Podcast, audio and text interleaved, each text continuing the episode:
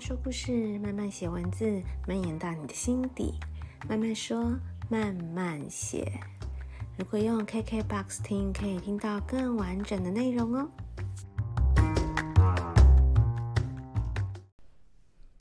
嗨嗨，大家这周过得好吗？这一集我们要延续，继续来聊人类图的九大能量中心。上一集我们聊过情绪中心，那这一集我们来聊聊直觉中心。直觉中心呢，也有人称作为脾能量中心，就是脾脏的脾，所以它跟我们身体，嗯，就是免疫系统啊，还有就是身体，就是生理上的这个身体哦，不是心理的，是身体去察觉周遭环境，去怎么说呢？它就是有点比较是生存的本能，所以直觉中心呢。这里指的直觉不是那种灵感哦，在人类图里面，如果你觉得有些创意，你突然有一些想法，那它就是可能跟头脑或是逻辑比较有关，那是灵感。但这里直觉指的通常是跟你的生存，你当下有的危机感、生存的意识，你感觉到嗯，就是危机这一方面的直觉，我们会把它归为直觉中心这里的直觉哦。好，那所以一样，我们就会分成有定义跟没有定义的。那有定义的话，就是你有比较敏锐的直觉，就是跟生存、跟危机有关的。所以，嗯、可能跟这里指的就是或者是身体的健康啊，呃，生存的本能啊，呃，攸关安全的这种危机感。幸福感这相关的，所以可能跟你的你的身体健康，还有呃，可能一些金钱哦，就是跟你这个金钱不是说多赚的，是是维持你基本生存的这种金钱呐、嗯、呃，还有呃，跟家庭哦，比如你的房产财产。呃，基本的生存有关的，都归在这个直觉中心的这个直觉。所以，如果直觉中心有定义的人，本来就是一个比较能够察觉到，对，就是一些。但是这个直觉啊，我们要讲啊，我们我们人很容易忽略我们的直觉。就即使你是直觉中心有定义的人，很多人他其实早就感觉到了，就是有一瞬间他发现，嗯，这不对劲。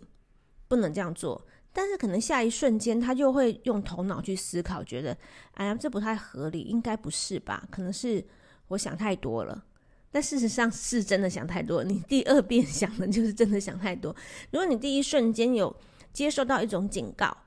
那你就要去学习去接受那个直觉的声音。那直觉中心呢，有点像是我们自己生存本能的一个，呃，怎么讲？就是他会去警戒，警戒就发现，哎，这里不对，然后他就会发出警告。然后，嗯，所以直觉中心有定义的人，要学着去，呃，去去解读、去接收自己的直觉的讯息哦。所以，其实直觉中心有定义的人，比较，嗯，一般来说啦，会比较不会。没有安全感，因为他自己有一个运作模式，所以他会平常他就是过得很很自在。诶，当当不对劲的时候，他会收到一个讯息嘛，所以他就会知道，就活得健康的直觉中心有定义的人，他就知道，哎，这个时候我就要 follow 这个直觉给我的建议，那我就可能什么事要做，或什么事不要做，这样。那反过来，直觉中心没有定义的人，就是空白的。那他的直觉就会比较弱，直觉比较弱呢，他反而就会处在一个随时很恐惧的状态，因为因为他其实可以感受到身边很多人的状态，但他没有办法分辨什么是好的，什么是不好的，所以反而就会觉得天哪，什么事情都很恐怖，什么事情都有可能会发生，就是反而危机感很重，但是这个危机感其实是没有必要的，他就变成什么事情都很没有安全感。那我们我常常会会笑，就说，你可以去去自己去去对号入座一下。如果你的直觉中心是空白的，你是不是那一种？即使今天只是要做个什么，呃动物园一日游，你都会 做好可能五六页的 PowerPoint，然后去想，嗯，我们要先到哪里？几点的时候吃早餐？几点的时候就要买票？甚至是你可能早就网络上买好票了，然后就定好所有的行程，行程以一个小时一个小时为单位去去定好，因为很担心，这如果你如果没有定好行程，那中间遇到什么事情，或是你不知道去哪里，你就会觉得，那我们今天本来的这个计划就会可能就会呃有问题呀、或者是我们今天就会浪费时间啊。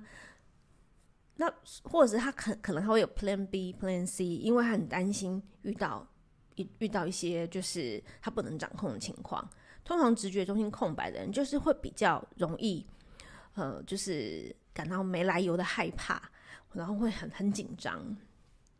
那如果以一个旁观者去看他，就会觉得没有必要这样子吧，然后不用那么紧张，就是就随遇而安呐、啊。就是那可能像像我自己就是直觉中心有定义的人，我就从来不做计划的，我会觉得走到哪里玩到哪里啊。那真的有问题。一定有办法解决的嘛？但是对于直觉中心空白的人，就会觉得不行，我不能接受这种事情。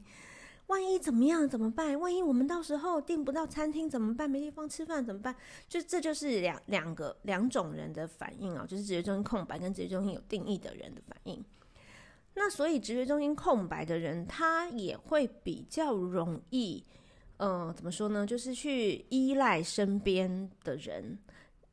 依赖身边，比如说像是直觉中心有定义的人，他就会觉得，因为我们有说过能量场会互相影响嘛。那直觉中心空白的人，他如果跟呃一个直觉中心有定义的人，然后他会发现，哎，这个人的直觉很准，或这个人只要遇到有危机的时候，他都会有办法解决，他就会觉得跟他在一起很有安全感，因为他可以依赖他的直觉。所以直觉中心空白的人比较容易，嗯，怎么说，难以。独处，这个独处不是说不能自己在，而是说他自己自己一个人的时候，他比较容易感觉到惶恐不安，然后他会发现他身边有一个值得信赖的伙伴在身边的时候，他就会觉得哇，很安心，然后好像就算发生什么事情，也还是有一个可以商量的对象，然后就觉得这个安全感让他觉得哇，很棒，但是这是好的情况。所以反过来也会常遇到，呃，我们常常遇到那种听说那种，呃，你被家暴啦，或者是你明明就遇到一个很差的对象，但你就是离不开他，这种常常会发生在直觉中心空白的人身上。为什么呢？因为他明明知道这个人不适合他，这个人明明对他不好，但是他非常沉溺于那种，就是在他身边就很安心的感觉，所以他离不开。那个那个人，或是有时候不一定是不一定是关系中的那个，不一定是伴侣，有时候可能是一个群体，可能是团体。比如说，他可能在。这个工作明明做不开心，这工作明明就不适合他，但是他又会觉得我在这个团体里非常的安心，我在这个公司非常的安心，所以我如果我离开这里的话，我我很我很恐惧，我会没有安全感，所以即使我做这个工作并不是很满意，并不是适合我，但我就离不开这个工作，因为我离不开这个环境。所以直觉中心空白的人要注意的就是，你你要注意你是不是。在一个很不健康的状态下，过于依赖你的这个环境，或是你身边的那个人，其实还是要以理智的的思考去思考你目前的这个位置，你是不是因为你在依靠这个安全感，然后所以你就离不开呀？那还还有呢，直觉中心空白的人呢，嗯，其实我们有也有看过另外一个情况。就是因为他没有感受不到那个危机感哦，会有另外一种极端，他反而会去呃怎么说呢？想要去尝试一些很极限运动，或是一些很呃，例如很夸张，可能他就是反而他他就要去挑战那个生命的极限，因为他想要知道说，都做到这样子了，我还没有危机感吗？甚至是说，反正我我也没有那种 感觉，那我就去冲一下。但是这这是非常危险，就因为他是没有直觉的，没有这个危机感的直觉的，所以很容易，比如他去飙车、去做极限运动、去挑战一些很危险的事情，但他并没有直觉，没有危机感的直觉，就很容易发生危险。所以直觉中心空白人会有两种极端哦，就是刚刚讲的两种，一种就是哦，不论做什么都一定要很很很很细、很严谨的计划。要不然就是啊，回去啦，就觉得我就是要要去挑战那种最危险的。难道这样子，我的身体还不会告诉我吗？还不会告诉我说这很危险吗？难道我还没有那个感觉吗？所以，呃，直觉中心空白的人呢，就是要怎么说呢？你你必须要去呃比较小心的去去看自己是不是呃。刚有这样的情况啊，因为这因为它是跟自己的生存本能跟你的身体是有关的，所以嗯，不要不要因为被恐惧压倒了，甚至整个崩溃，就是啊，就是管他的这样子啊。然后再来，呃，我们还可以聊一点。等一下，我们先休息一下。等一下，我们可以聊直觉中心空白呢，常常会有人用在育儿上啊，就是会去讨论，如果你要去教养直觉中心空白的孩子呢，你要注意什么？好，那我们这里先休息一下，等一下再回来继续聊。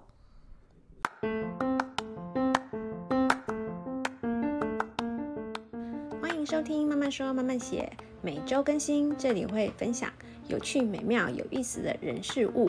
我有十年的生活艺术教室经营经验。如果你有手作课程规划，或者是音乐展演、艺文活动规划的合作需求，欢迎找我。等你，等你。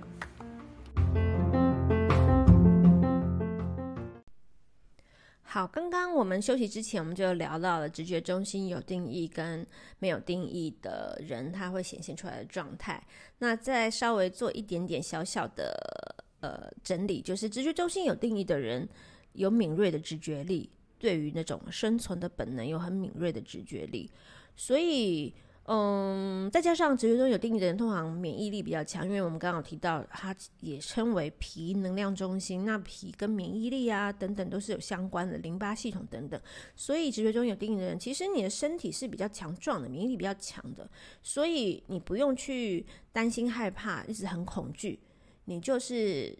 呃，当你接收到直觉的时候，你要懂得去解读它，不要被你的大脑或其他的一些逻辑思考盖过它。那这样子，你就可以过得蛮有自信，然后又呃，怎么说，不会。很紧张，然后你你只要相信你的直觉，然后及时去做对的回应就可以了。所以有时候我会开玩笑啊，如果你身边有一个很懂得投资啊什么的朋友，然后他的直觉中心有又是有定义的，那么就可以参考他的一些行动。如果他觉得这时候不对了，该跑了，那就赶快跟着他跑，没错。那当然。嗯，如果是空白的人，有的人就会觉得说，那空白的人好像就是身体又不好，又紧张兮兮的感觉，好像活得很辛苦。其实空白的人呢，如果你能够用一个更健康的态度去看他，其实空白的人，呃，他是一个，我们前面有提到，他是一个可以感受到非常多讯息的人，他其实可以感觉到这个人、这个人、这个人分别是什么状态，好，这个群体、这个团体是什么状态，只是他没有办法分辨哪个是好，哪个是坏。哪个是有危机的，但他可以感受到非常，他是一个非常敏锐的人。所以空白的人，如果你能够去接受，哦，我就是一个这样子的人，但是我不要时时恐惧，我我可以就是知道说我能够我能够接受到非常多的讯息，但这些讯息你不要让这些讯息去阻碍你，去自己吓自己，你就是知道啊，我就是一个敏感的人。然后你你要做什么决定的时候，你就用要 follow 你的内在权威，而不是靠你的直觉，因为你的直觉这部分是比较弱的，所以相信直觉可能就会是错的。而且因为你可以接收到太太多讯息了，所以你其实没有办法分辨什么是直觉嘛。但是你能够接受到很多人的讯息的话，其实我觉得你就会有一个更开放的态度，你可以去了解，可以去感受到不同人的。嗯，特质啊，然后甚至嗯，有一些人会说，有一些灵媒啊，是什么，有一些比较有感应能力的人，就是因为他们这么敏锐，所以他他那他当然不要把这些东西当做是自己的功课嘛，也不用去去时时去恐惧、去在意这些东西，但是他可以感受到不同的特质，所以这这是一个直觉中空白的人，你就是不要自己吓自己就好，然后你就懂得，当你要做重大决定的时候，看你自己的内在权威是什么，你是情绪，你是荐骨，你是什么，就是你只要去 follow 你的内在权威，而不要靠直觉做决定。好，那我们接下来呢，我们就又来聊，因为既然呢，直觉中心它是跟呃跟我们的免疫力，然后跟身体，还有跟淋巴什么都是有相关的。那呃，其实蛮多人会用人类图的一些就是这个系统啊，去运用在育儿这部分。因为现在小孩子的成，尤其小孩子，他既然他刚成长，因为我们有说过，虽然你的人类图是这么设定，但是其实当你到了三十岁、六十岁，你会随着你的人生经历，还有你的你的智慧的累积，其实你呈现出来的可能就会跟你的图。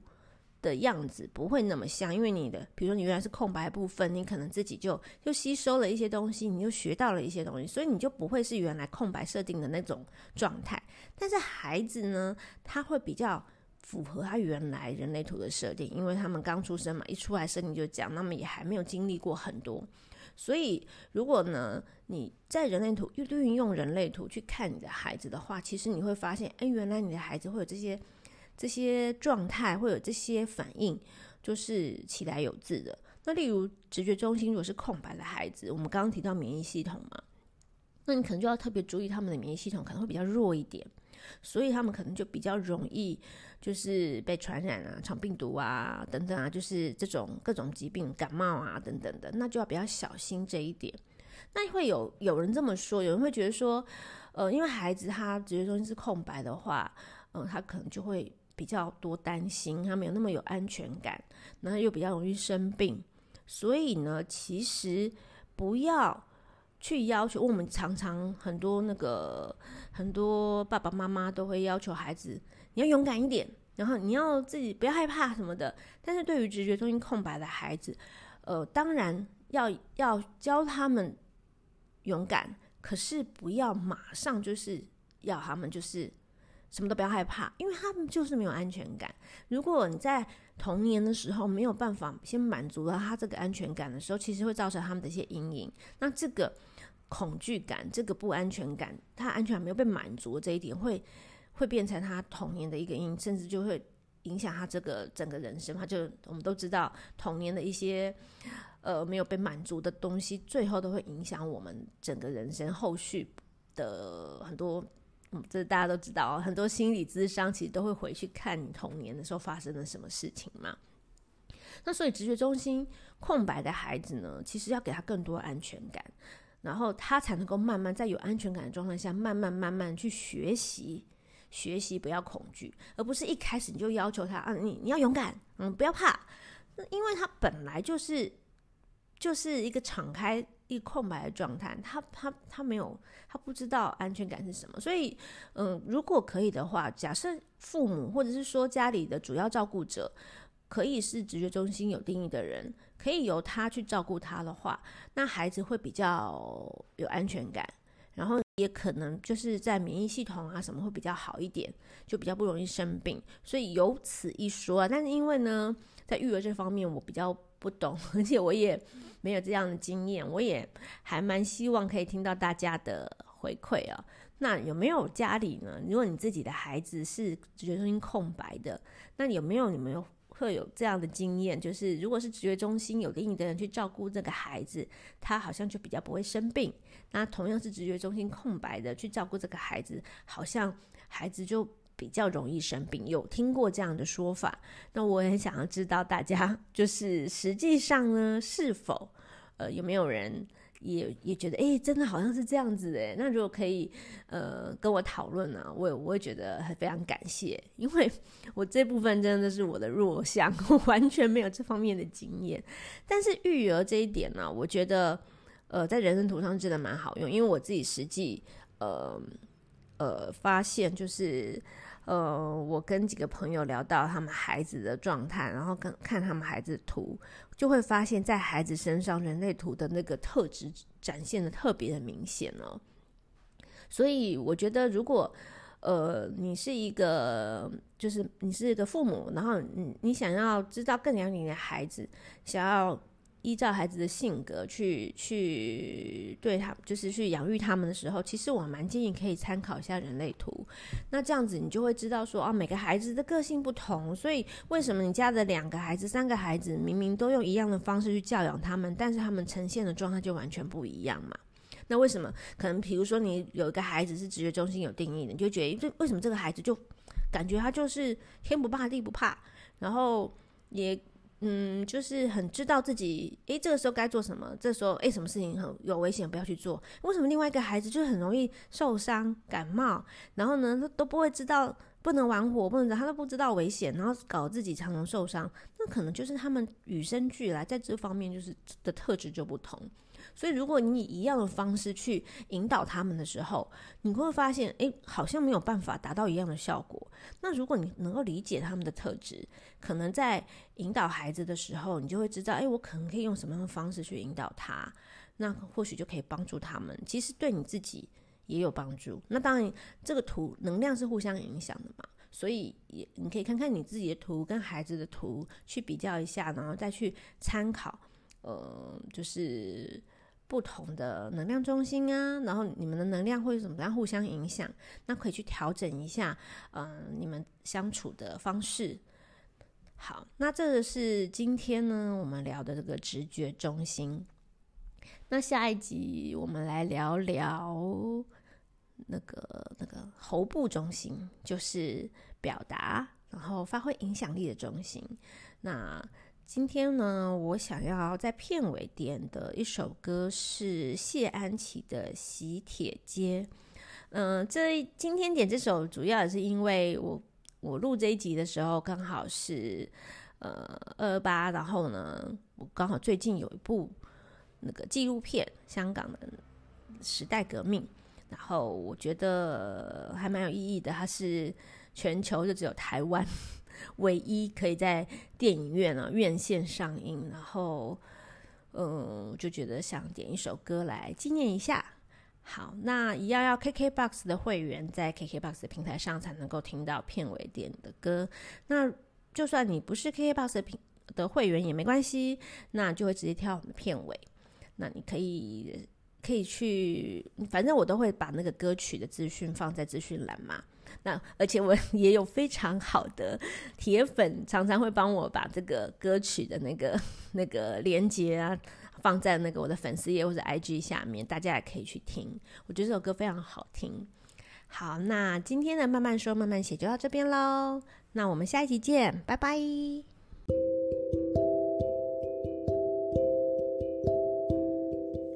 这一集的内容听了你还喜欢吗？如果你有任何建议或是想听的主题，也欢迎到慢慢说慢慢写的 Instagram 或者是 Facebook 的粉丝专页留言让我知道。